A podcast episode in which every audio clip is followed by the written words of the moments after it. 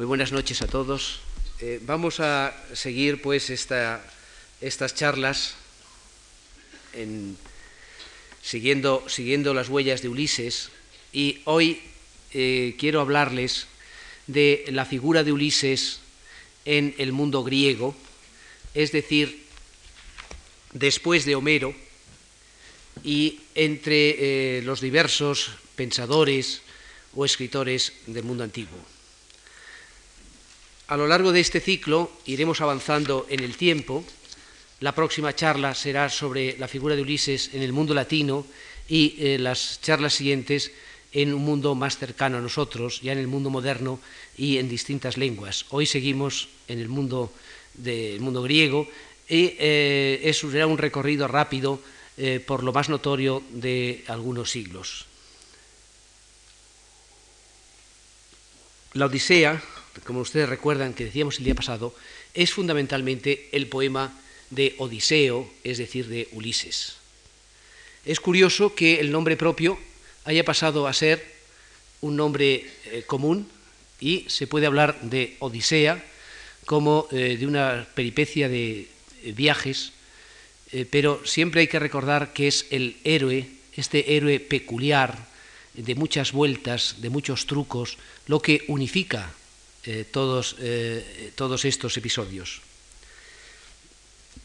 la Odisea acentúa que el héroe es un héroe ejemplar que merece el final feliz, ese happy end con que acaba la obra, como acaban los cuentos maravillosos.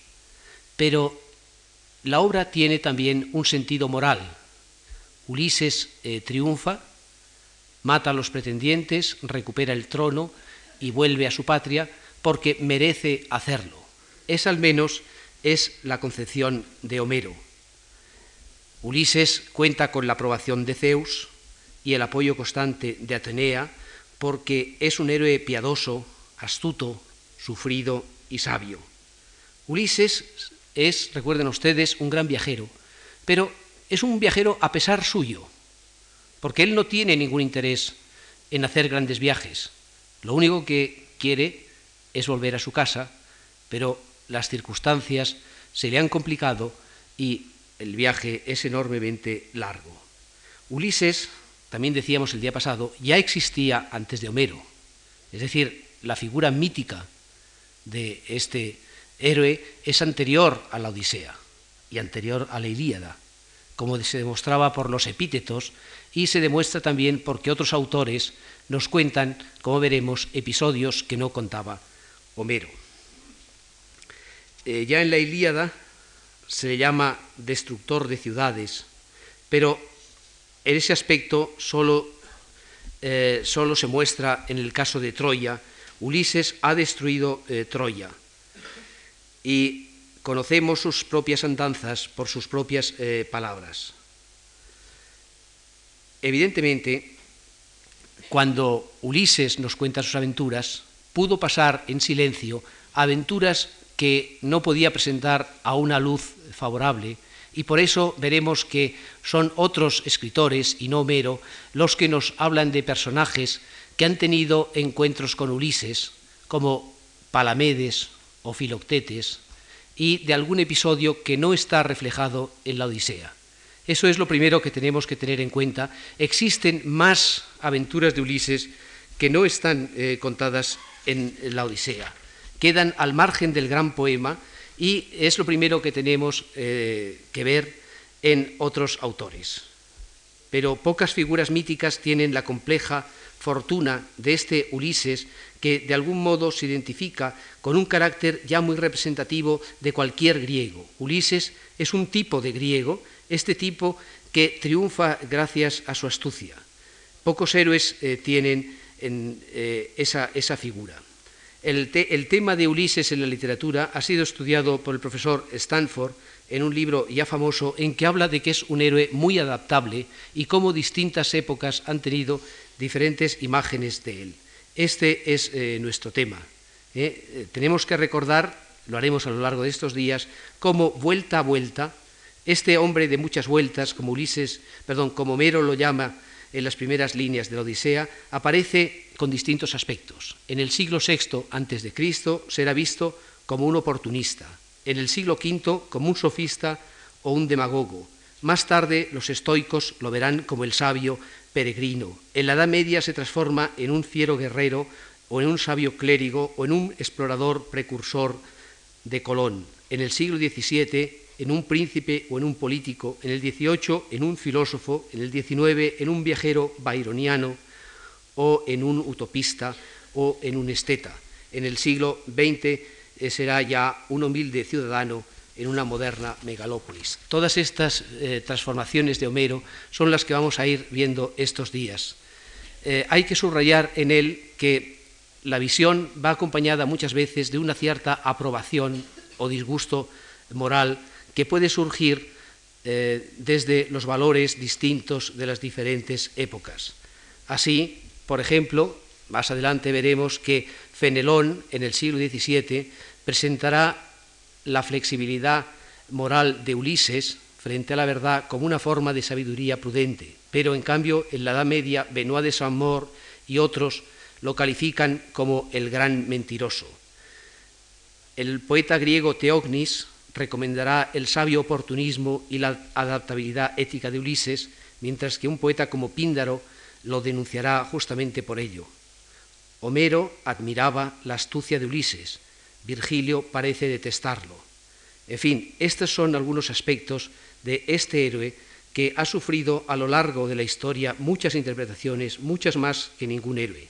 Hay que estar preparado de antemano para ver esos notables cambios de opinión sobre el valor moral de Ulises. Ningún otro héroe, como digo, ha estado sometido a tanta controversia.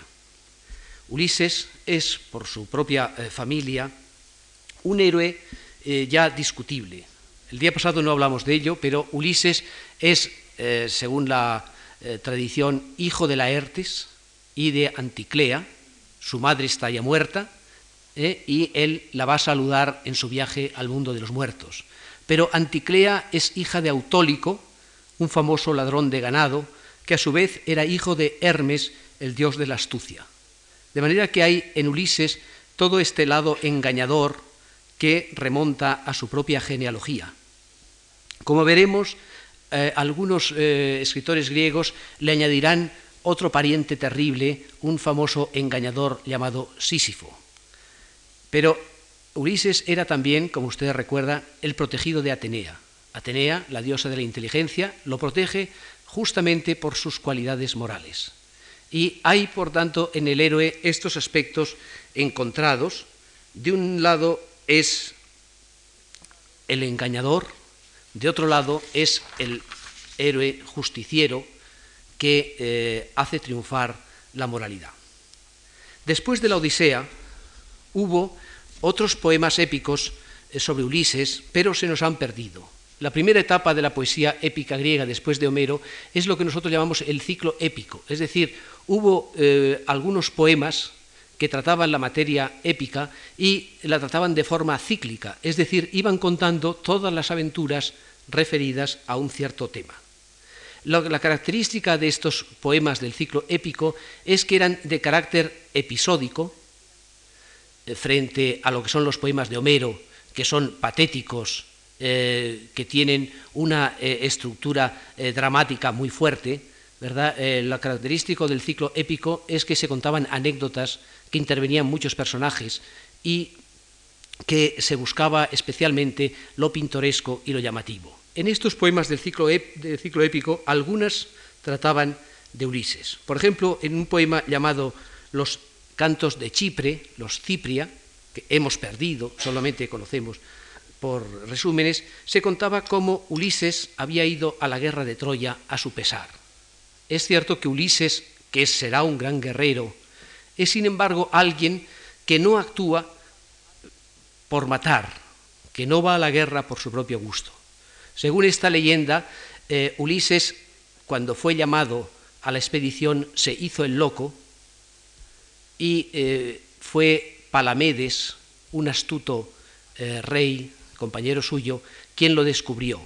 La leyenda dice que Ulises eh, se hacía el loco arando arando su, su campo como si fuera un campesino y sembrando sal y no respondiendo a ninguna de las preguntas de los enviados, pero Palamedes le echó delante del surco a su niño pequeño, Telémaco, a ver si lo trituraba con el arado, y Ulises en ese momento paró y se descubrió.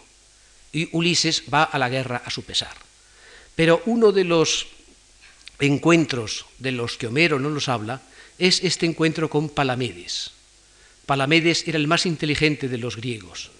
Había inventado eh, el juego de ajedrez, había una especie de juego de ajedrez.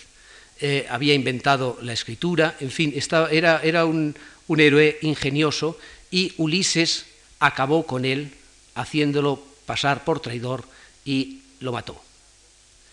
De esto Homero no nos cuenta nada. Eh, tampoco nos cuenta Homero el caso que le pasó con Filoctetes.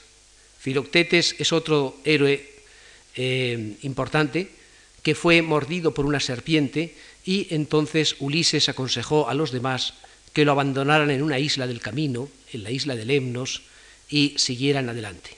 Filoctetes eh, es un personaje trágico sobre el que volveremos luego, pero también es un personaje cuya historia estaba referida en estos cantos. Eh, en los Cipria hablaban también de que Ulises había ido durante la guerra como embajador a Troya y también como mendigo, disfrazado, disfrazado de mendigo como espía.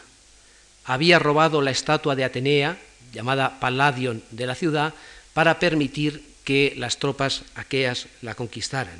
Y luego que fue el inventor del caballo de madera historia esta del caballo de madera con el que toma la ciudad que sí se cuenta en la Odisea. Otro de estos cantos, el canto de la destrucción de Troya, eh, contaba cómo Ulises había sido quien había dado el consejo de matar al hijo de Héctor. Ustedes se acuerdan que el gran guerrero eh, que defiende Troya, uno de los hijos de Príamo, es Héctor, eh, que tiene que tiene un, pequeño niño llamado Astianacte, y después de la muerte de Héctor y la conquista de Troya, los griegos sacrifican al niño, lo arrojan desde los muros por consejo de Ulises. ¿Eh? Es un consejo eh, prudente, ¿eh? conviene no dejar detrás ningún hijo de un gran héroe que pueda vengarlo, pero es desde luego uno de los episodios más crueles de la guerra, la matanza del niño. En otro canto, la Telegonia, atribuida a un poeta del siglo VI llamado Eugamón de Cirene, del que lo ignoramos eh, prácticamente todo, eh, se contaba cómo Ulises no se contentó con el final feliz de la Odisea.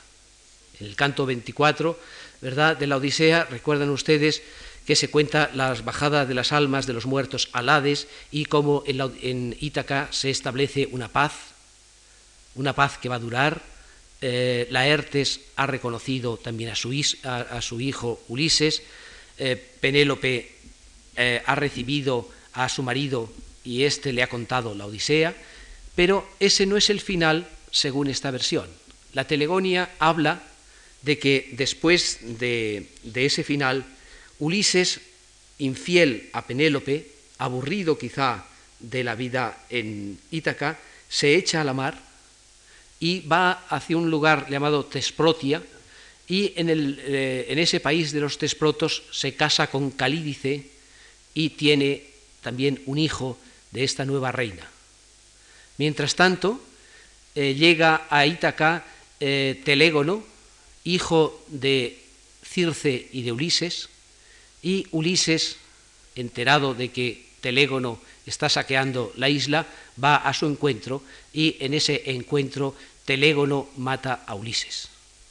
Eh, Telégono, a su vez, eh, luego, eh, apenado, apenado por la muerte de este padre al que no reconoció a tiempo, habría llevado el cadáver a la isla de Circe, de su madre Circe, y se habría hecho acompañar de Penélope, y en este poema decía que al final Penélope se casaba con Telégono y Circe enviaba a Ulises resucitado al mundo de los bienaventurados.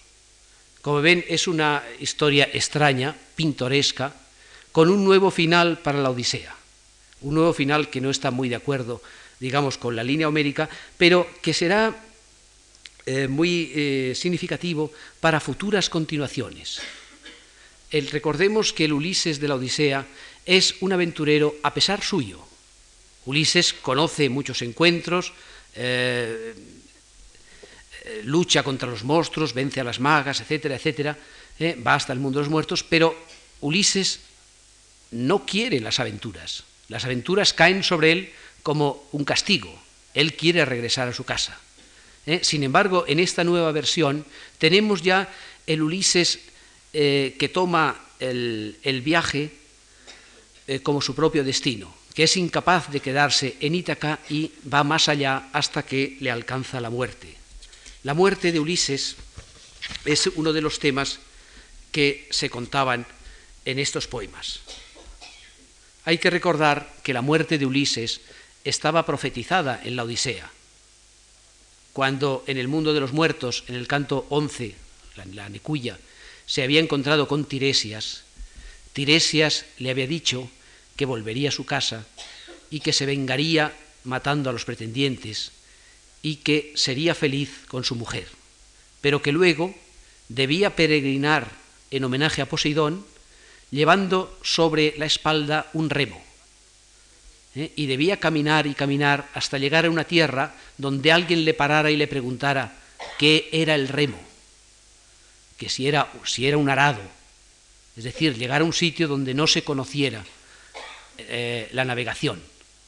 Allí Ulises debía clavar su remo, ¿eh? hacer un sacrificio de toros y cerdos en honor de Poseidón y volverse y eh, más tarde encontraría una muerte dulce que provendría del mar o bien lejos del mar. Esa profecía estaba en la Odisea, en el encuentro con Tiresias en el mundo de los muertos. Ahora, sin embargo, estos, eh, estos cantos épicos posteriores, tardíos, cuentan más y les leo unas líneas de un resumen tardío sobre ellos. Este resumen está en Apolodoro, Biblioteca Mítica, Epítome, eh, capítulo 7. Dice, después de hacer sacrificios a Hades, a Perséfone y a Tiresias, caminó Ulises por el Epiro y llegó a la región de los Tesprotos y tras ofrecer sacrificios, conforme al mandato de Tiresias, aplacó a Posidón. Entonces la reina de los Tesprotos, Calídice, le propuso que se quedara y le ofreció su reino, y habiéndose unido a él, tuvo a un nuevo hijo, Polípetes. Odiseo se casó con Calídice y venció en combates a los vecinos que se habían levantado en armas, pero al morir Calídice dejó el reino a su hijo y regresó a Ítaca, donde encontró a Poliportes, el hijo que había engendrado en Penélope. Telégono, enterado por Circe de que era hijo de Ulises, zarpó en su busca. Al llegar a la isla de Ítaca, robó ganado Em, y entonces Ulises intervino, pero Telégono lo hirió con la lanza que blandía en la mano, rematada por una espuma de una raya, y Ulises murió. Telégono lo reconoció y muy afligido llevó ante Circe el cadáver acompañado de Penélope y allí se desposó con ésta.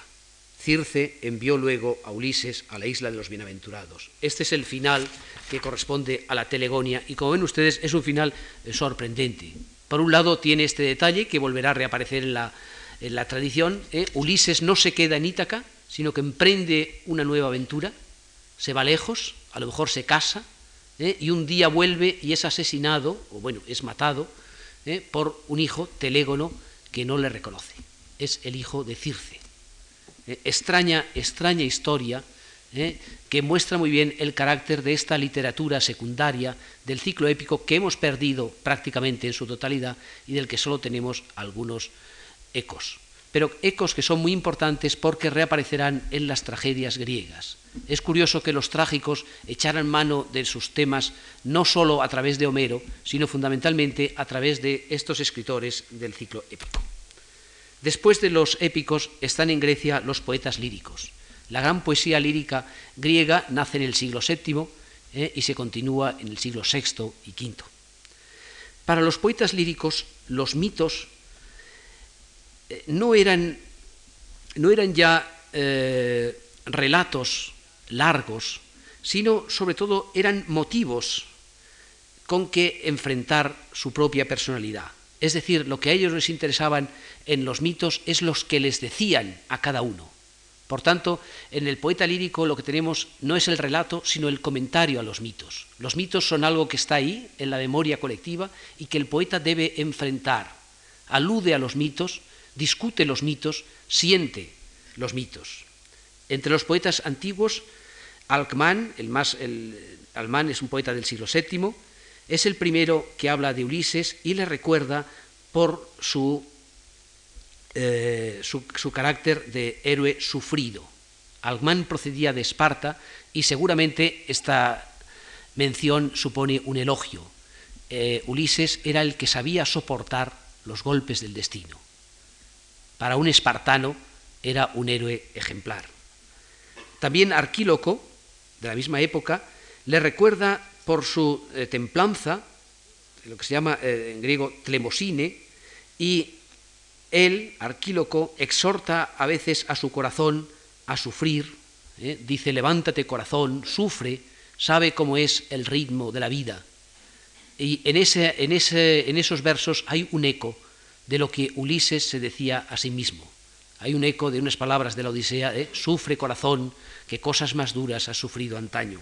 Por tanto, Ulises aparece también como un ejemplo para estos eh, poetas, poetas que muchas veces eh, hablan de la imposibilidad de gobernar la vida, la amejanie, la incapacidad para trazar su destino, y que ven, sin embargo, como un ejemplo a este Ulises Poliméjanos, el hombre de las muchas tretas frente al destino.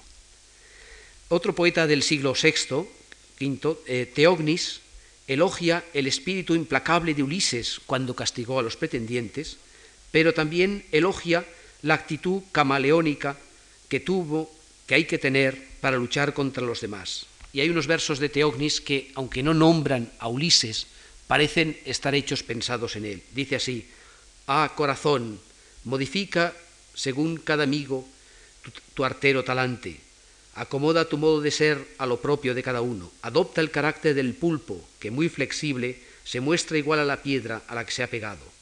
Ahora, asimílate a estos y más tarde a los otros variando tu color.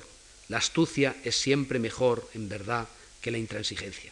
Aquí hay un elogio aparente de Ulises, pero también cierto tono irónico, porque esta actitud maquiavélica no deja de tener eh, su lado amargo.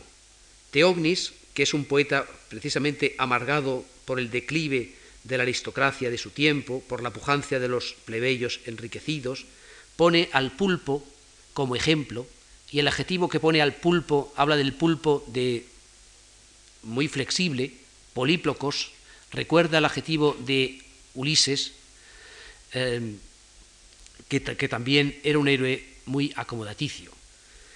Aquí de nuevo aparece Ulises como un ideal, pero como un ideal que es discutible, un ideal que lleva al éxito, pero del que se puede discutir ya la entereza moral.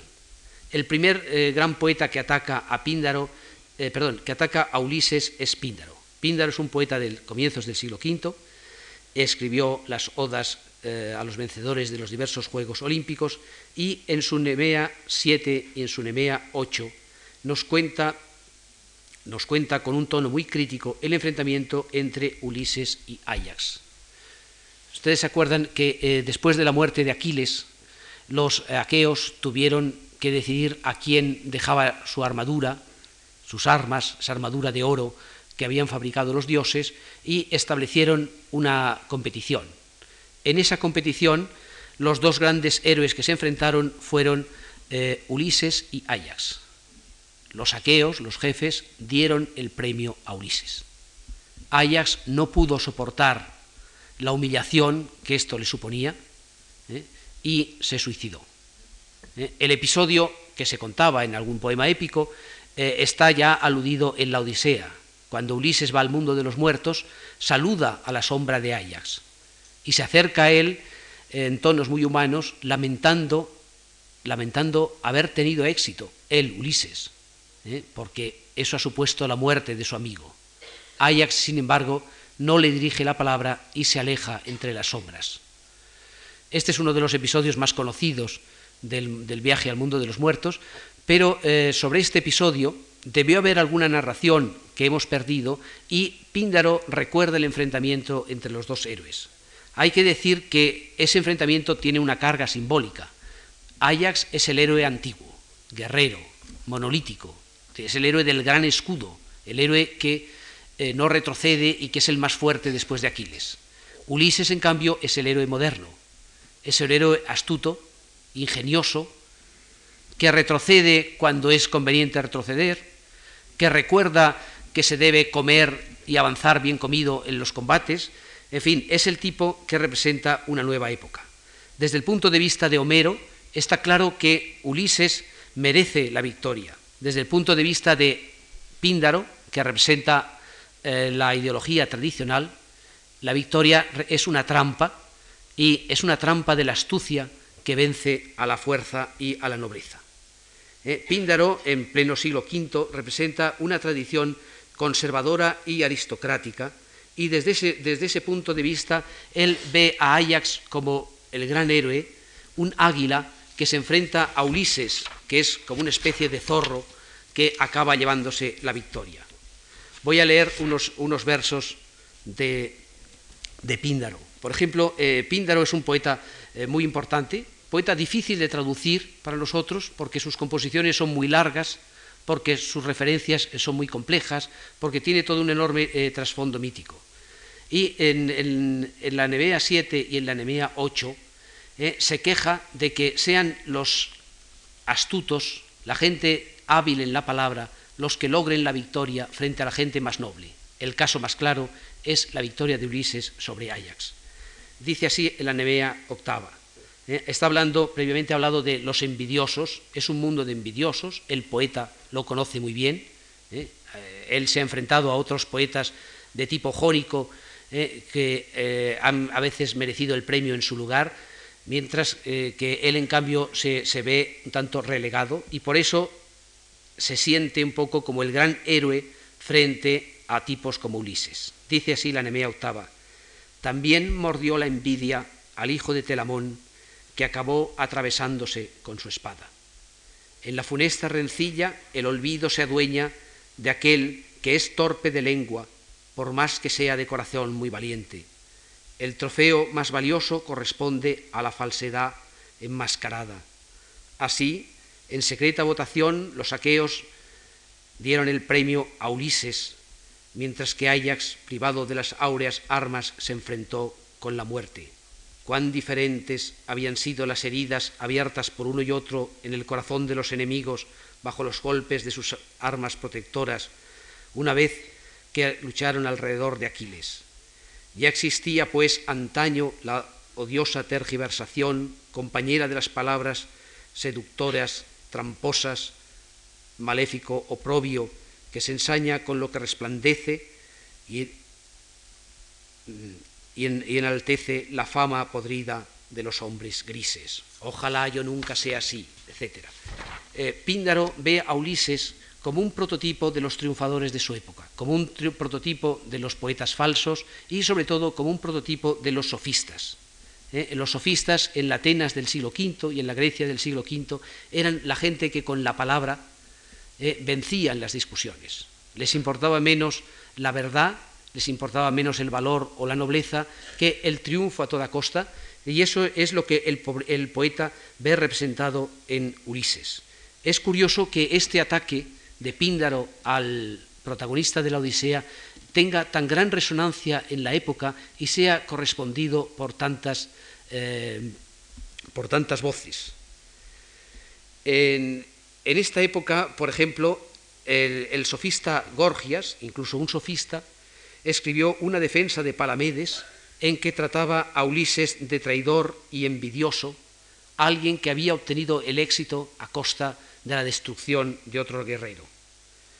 En defensa de Ulises, sin embargo, eh, salieron otros escritores y eh, tanto Alcidamante como Antístenes insistieron en que Ulises representaba no solo la palabra, sino también la sabiduría. En ese enfrentamiento entre dos tipos de héroe, Ajax representa al héroe antiguo que lucha por su honor, mientras que Ulises es el héroe que lucha por el triunfo, pero un triunfo que no es solo para él, sino un triunfo para la colectividad.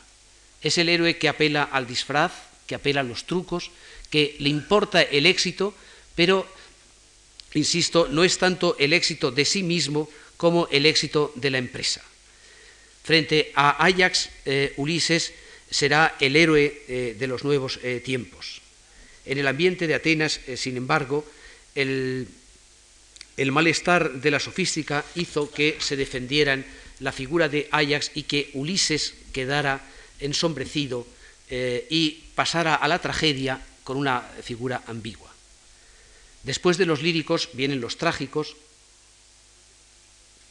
y los trágicos tomaron varios mitos, varios episodios referidos a Ulises. En primer lugar, sabemos que Esquilo eh, escribió como siete tragedias donde debía salir Ulises, pero se nos han perdido todas. Pero ya Esquilo debía verle con una luz negativa. Esquilo representa también el espíritu noble, grandioso, de los luchadores contra los persas y no ve en Ulises una figura positiva, sino más bien negativa lo que sabemos de Esquilo es que llama a Ulises hijo de Sísifo.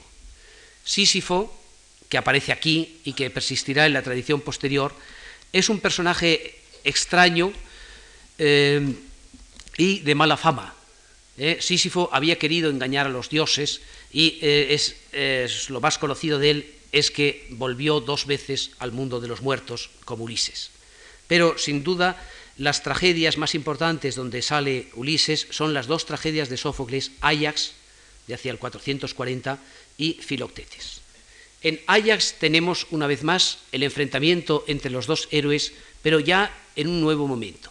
Cuando comienza Ajax, eh, ya ha sucedido lo principal. Ajax se ha vuelto loco, ha matado, ha matado a un rebaño de corderos, fin, como si hubiera sido una locura de tipo de Don Quijote, y sale de su tienda para contemplar el horrible espectáculo y suicidarse. Al principio aparece Ulises y Atenea. La diosa Atenea lleva a Ulises a ver la presencia de Ajax loco. Ulises se compadece del héroe. ¿eh? Ulises ha ganado, Ulises se ha quedado con las armas y es el vencedor, pero la presencia de Ajax enloquecido le parece un espectáculo horrible. Una vez más, aquí como en Homero, se revela la humanidad de Ulises. Después del suicidio de Ajax aparece Agamenón, que decide, que quiere, mejor dicho, que quiere no dar sepultura a su cadáver y eh, dejar que se lo coman los perros, que es el mayor ultraje que podía inferirse. Eh, pero Ulises aparece y eh, Ulises habla en favor de Ajax, recuerda que fue un gran guerrero, recuerda que es un héroe griego de los más nobles y al final obtiene que Agamenón le permita, permita a los suyos que lo entierren con honores fúnebres. El, Ajax es una tragedia pintoresca, se suele poner poco en escena porque ese tipo de problemas eh, no nos conmueven demasiado, están demasiado ligados a la mentalidad antigua. Pero lo que importa subrayar es que aquí Ulises revela su grandeza humana. Él es el vencedor, Ajax es el vencido, suicidado y sin embargo está a favor de él. Este eh, Ulises que se empeña en que el héroe enemigo reciba honores fúnebres tiene una propia grandeza. Frente a esto, eh, la otra tragedia, Filoctetes, nos cuenta cómo llegan a la isla de Lemnos, donde está Filoctetes abandonado desde hace diez años, eh, Ulises y el hijo de Aquiles, Neoptólemo. Van con un encargo deben eh, traer de la isla el arco que tiene Filoctetes, que es un arco que viene de Ulises, perdón, de Heracles, es el arco de Heracles necesario para conquistar Troya. Entonces, eh, la tarea es difícil, deben arrancarle el arco al pobre Filoctetes, que está allí como un Robinson en la isla viviendo simplemente de lo que caza, y regresar a Troya. Y la obra es muy interesante porque hay un enfrentamiento entre tres figuras. De un lado Ulises, a quien le importa solo el éxito, va allí con tal de arrebatarle el arma, no le importa que, haya, eh, que Filoctetes luego muera de hambre o de lo que sea. Neoptólemo, que es el hijo de Aquiles, que va como colaborador de Ulises, pero que se niega a la postre a seguirle el juego, y Filoctetes, este pobre héroe abandonado durante tantos años, que ahora a la postre se descubre que es esencial para la conquista de Troya. Aquí, sin embargo, eh, Ulises está visto a una luz muy negativa. Ulises es eh, simplemente el político que busca el éxito a toda costa, pero se enfrenta al hijo del héroe, Neoptólemo, eh, que se niega a seguir mintiendo y que al final, en un momento determinado, cuando ya Filoctetes le ha entregado el arco a Neoptólemo y Ulises le dice que se lo dé y se escapen de la isla, eh, Neoptólemo devuelve el arco a Filoctetes. Eh, la tragedia acaba con la aparición de Heracles como Deus ex machina, que eh, logra un final feliz para una obra difícil. Pero lo importante es subrayar cómo aquí Ulises es un personaje totalmente maquiavélico, desprovisto de escrúpulos, que representa al político griego de la época. Probablemente todos estos eh, malos ecos de Ulises son alusiones a diferentes personajes de la época. Eh, y es curioso que Sófocles haya escrito dos obras tan distintas, o con un tratamiento tan distinto del héroe, de un lado Ajax, de otro lado Filoctetes, Filoctetes ya obra de su vejez, eh, casi 40 años distante de su obra anterior. Pero donde Ulises sigue apareciendo como un eh, malvado, como un político sin escrúpulos, es en las obras de Eurípides. ¿eh? De Eurípides eh, tenemos varias obras en que se habla de, Ulises, aunque solo aparece en una, que es Écuba. Écuba, ustedes saben, es la mujer de Príamo, la madre de muchos guerreros que han caído y que es la vieja reina, es la vieja reina de Troya, de una Troya ya destruida por las llamas. Aparece, aparece Ulises ante ella que quiere llevarse a su hija Políxena, la más joven de sus hijas, para sacrificarla sobre la tumba de Aquiles.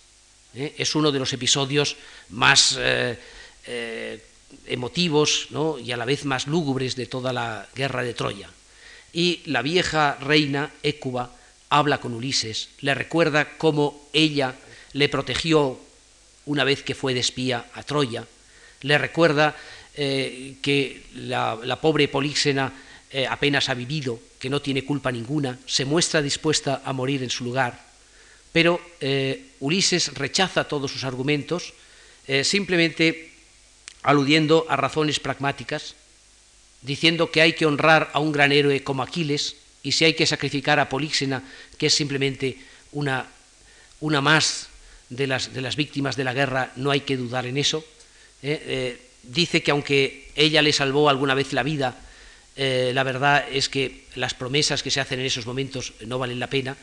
Y la, la, obra acaba cuando Ulises abandona la escena llevándose a la joven cautiva que va a ser sacrificada en honor del muerto Aquiles. Eh, Ulises aparece también, en, eh, perdón, aparece mencionado también en las Troyanas e Ifigenia en Áulide, aunque no aparezca en ninguna de las dos obras, es siempre el consejero que ha dado la, la consigna de seguir hasta el final.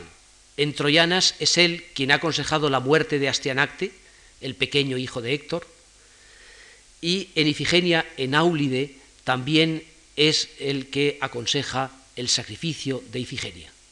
¿Eh? En, ambos, en ambos casos, Ulises es simplemente el político que quiere llegar hasta el final. Insisto una vez más que no es que se trate de un aspecto egoísta, egoísta del personaje, sino de un aspecto práctico. Lo que Ulises ha pasado a representar es simplemente el político sin escrúpulos, el que quiere el triunfo a toda costa. Quizá eso se ve, vamos, en la tragedia se ve muy claro, eh, eh, quizá se podemos recordar simplemente para pasar página unas líneas del Filoctetes de Sófocles, Quizá en ese, en ese, enfrentamiento entre Ulises y Neoptólemo, el hijo de, Aquiles, se ve muy bien el carácter de cada uno. Eh, dice, eh, dice, Ulises que, eh, bueno, que, hay, que hay que buscar el éxito, lanzarse al éxito a toda costa, ser mentiroso, ser tramposo un día y luego ya considerarse el más piadoso de los hombres para el resto de la vida. ¿Eh? Eh, Neoptólemo le responde que él no puede vivir dentro de las mentiras y que prefiere el fracaso a eh, obrar de una manera mentirosa. Y Ulises dice, ah, cuando yo era joven también me gustaban mucho las, las palabras hermosas, pero ahora prefiero las palabras que sirven para el éxito y si hay que mentir, hay que mentir hasta el final. En fin, esta es la visión que nos da la tragedia de Ulises. Como ustedes ven, una visión muy distinta de la de Homero, muy distinta porque se ve en Ulises al, al político, como decía, sin, escrúpulos. En cambio, la, la, visión cambia en el mundo helenístico. En el mundo helenístico tenemos, por un lado, eh, los estudios sobre la Odisea que se realizan en Alejandría, que son más bien de tipo filológico, donde se, les, eh, se le ponen a veces pequeños reparos a, ciertas escenas odiseicas, pero donde se mantiene el carácter homérico del, del héroe, y tenemos también los comentarios de los filósofos. Entre los filósofos los más importantes son los cínicos y los estoicos. Para unos y otros, Ulises es un ejemplo del homo viator, del peregrino, del caminante, del hombre que por sí solo se enfrenta al mundo y que busca siempre eh, la, virtud, que no cede ante, ante ningún peligro y sabe llegar a su casa, no le importa ir disfrazado, no le importa hacer eh, cosas eh, poco nobles, pero lo importante es que tiene su meta trazada y llega hasta el final. Los estoicos hablan muy bien de Ulises, eh, y también, también, los romanos por, su eco, desde Zenón el estoico, Cicerón, Horacio, eh, Plutarco, eh, Marco Aurelio, y le hacen algún pequeño reproche, por ejemplo, el reproche de que Ulises llora mucho. Los estoicos tienen su idea de que un héroe debe carecer de pasiones, y desde este punto de vista es verdad que Ulises en la Odisea se lamenta y llora a menudo. Si recuerdan ustedes, Ulises está llorando en, la isla de Calipso, deseando volver a su patria. Ulises llora cuando Circe le dice que debe ir al Hades. Eh, Ulises eh, llora eh, cuando se encuentra con las sombras en el más allá. Ulises llora también cuando su perro Argos muere al verle cuando se da a conocer a Telémaco. En fin, hay, muchos, hay muchos, eh, muchas veces en que Ulises es presa de la emoción. Eh, los estoicos, en cambio, eran partidarios de un sabio apático y tenían a Ulises como una especie de ideal de sabio.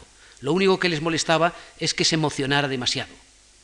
Eh, pero dejando este, este, aspecto, hay que decir que todos ellos, todos ellos tuvieron a Ulises como uno de sus grandes héroes junto a Heracles y a Ciro el persa.